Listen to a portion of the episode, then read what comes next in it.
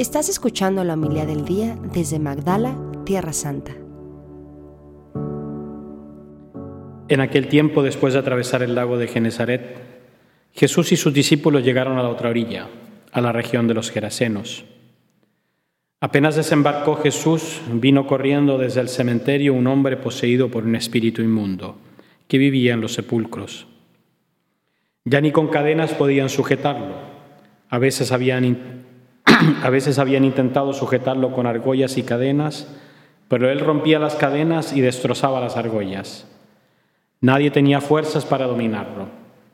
Se pasaba días y noches en los sepulcros o en el monte, gritando y golpeándose con piedras. Cuando aquel hombre vio de lejos a Jesús, se echó a correr, vino a postrarse ante él y gritó a voz en cuello. ¿Qué quieres tú conmigo, Jesús, Hijo de Dios Altísimo? Te ruego por Dios que no me adormentes. Dijo esto por Jesús, porque Jesús le había mandado al espíritu inmundo que saliera de aquel hombre. Entonces le preguntó Jesús, ¿cómo te llamas? Le respondió, me llamo Legión porque somos muchos. Y le rogaba con insistencia que no los expulsara de aquella comarca. Había allí una gran piara de cerdos que andaban comiendo en la falda del monte. Los espíritus le rogaban a Jesús, déjanos salir de aquí para meternos en esos cerdos. Y él se lo permitió. Los espíritus inmundos salieron del hombre y se metieron en los cerdos, y todos los cerdos, unos dos mil, se precipitaron por el acantilado hacia el lago y se ahogaron. Los que cuidaban los cerdos salieron huyendo y contaron lo sucedido en el pueblo y en el campo. La gente fue a ver lo que había pasado. Se acercaron a Jesús, vieron al antes endemoniado, ahora en su sano juicio sentado y vestido. Entonces tuvieron miedo, y los que habían visto todo les contaron lo que le, había ocurrido al endemoniado y, y lo de los cerdos. Ellos comenzaron a rogarle a Jesús que se marchara de su comarca. Mientras Jesús se embarcaba, el endemoniado le suplicaba que lo admitiera en su compañía. Pero él no se lo permitió y le dijo, vete a tu casa a vivir con tu familia y cuéntales lo misericordioso que ha sido el Señor contigo. Y aquel hombre se alejó de ahí y se puso a proclamar por la región de Decápolis lo que Jesús había hecho por él. Y todos los que lo oían se admiraban. Palabra del Señor. Gloria a ti, Señor Jesús.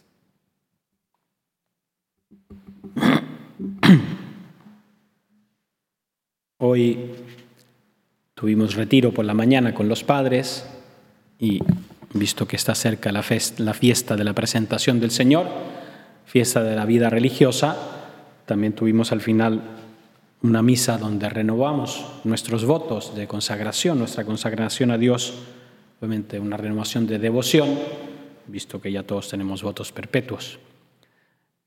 ¿Y qué tiene que ver eso? Que cuando salimos de la misa, enfrente del lago se veía el sol, estaba justo muy iluminada, muy bonita, la ciudad de Cursi, tan bonita que parecía Cursi, como dicen por ahí.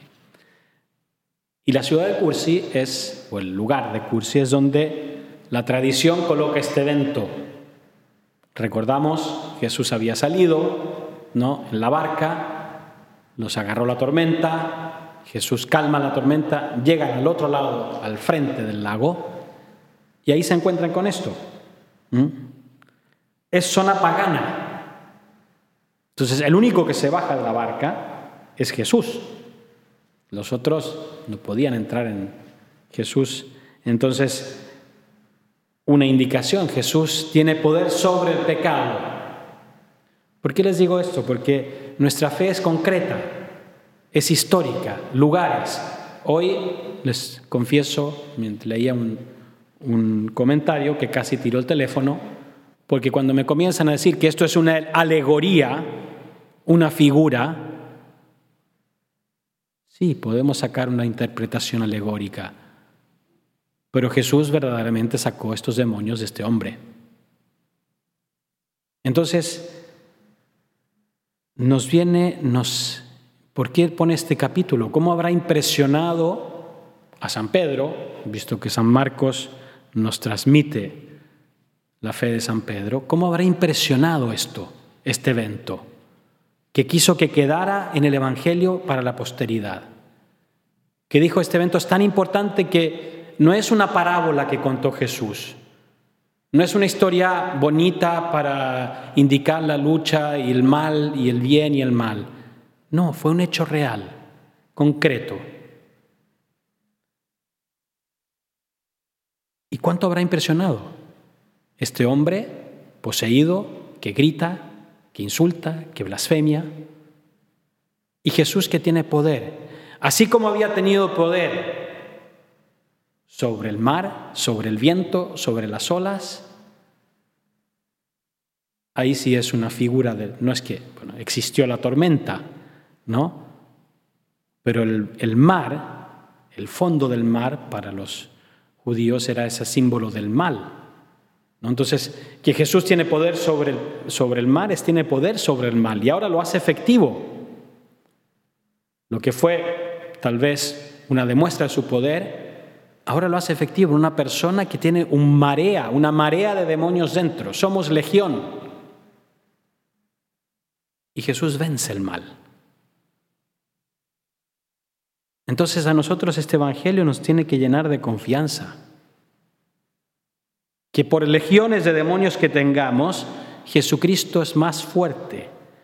Y el demonio le pide permiso a Dios. Entonces sí, el demonio asusta, pero es como un perro feroz que tiene una cadena y llega hasta donde Dios se lo permite.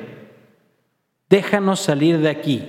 Qué humillación el demonio que se siente impotente, que se siente que es capaz de todo, ante Dios pide permiso. Déjame salir de aquí. Permite, ¿no? Que nos vayamos a los cerdos. Y para Jesús vale más la vida de una persona que dos mil cerdos y se los permite. Sí, la acción de Dios a veces nos un poco nos convulsiona, no sé, nos impresiona, pero que no suceda como estos gerasenos, ¿no? Que ante la acción evidente de Dios, no, Señor, ándate, nos da miedo, nos da miedo. Cuando Dios no viene a meter miedo, Dios viene a liberar. Y la indicación que le da este hombre es la que nos da a todos. Vete a casa, transmite, sé testigo de la acción de Dios en tu vida. Y si no tienes nada que testimoniar, ponte a rezar. Hay algo. Quien vive cerca de Dios experimenta la acción de Dios en su vida. Quien dice, pero es que Señor, sí, tal vez no nos ha liberado de ningún demonio, no hemos tenido ninguna acción extraordinaria, no hemos tenido efectos especiales en la vida. Pero alguien que recibe los sacramentos, alguien que vive su vida de unión con Dios, de oración, creo que tiene algo que testimoniar. Nadie puede decir, ningún cristiano que vive cerca de Dios puede decir, no, yo no tengo nada que testimoniar, Dios no ha actuado en mí. En todos nosotros Dios actúa y nos llama a ser testigos. Como David, que incluso en la humillación, incluso en la cuando lo maldicen, tiene que huir escondido de su hijo. Yo les invito, aquí la, la liturgia va dando saltos mortales en la historia de David. pasado muchas cosas. Y como solía suceder en los reinos, ya cuando el rey comienza a ser mayor, empiezan las peleas entre los hijos por quién lo va a suceder. Y es lo que pasa aquí. Incluso contra el mismo rey que tiene que salir, tiene que escapar. Entonces, pero él sabe ver la mano de Dios. Y si Dios le pidió a Semei que me maldiciera, ¿quién soy yo para impedirlo? Y era el rey todavía. Entonces siempre David nos va enseñando eso, guardar la acción de Dios, caminar bajo la mirada de Dios, guardar la acción de Dios incluso en los momentos difíciles, en los momentos de incomprensión, en los momentos de humillación, mirar cómo Dios actúa y confiar, confiar que Él tiene más poder que incluso una legión de demonios. Así sea. Muchas gracias por escucharnos. Si quieres conocer más acerca de Magdala, síguenos en YouTube y Facebook.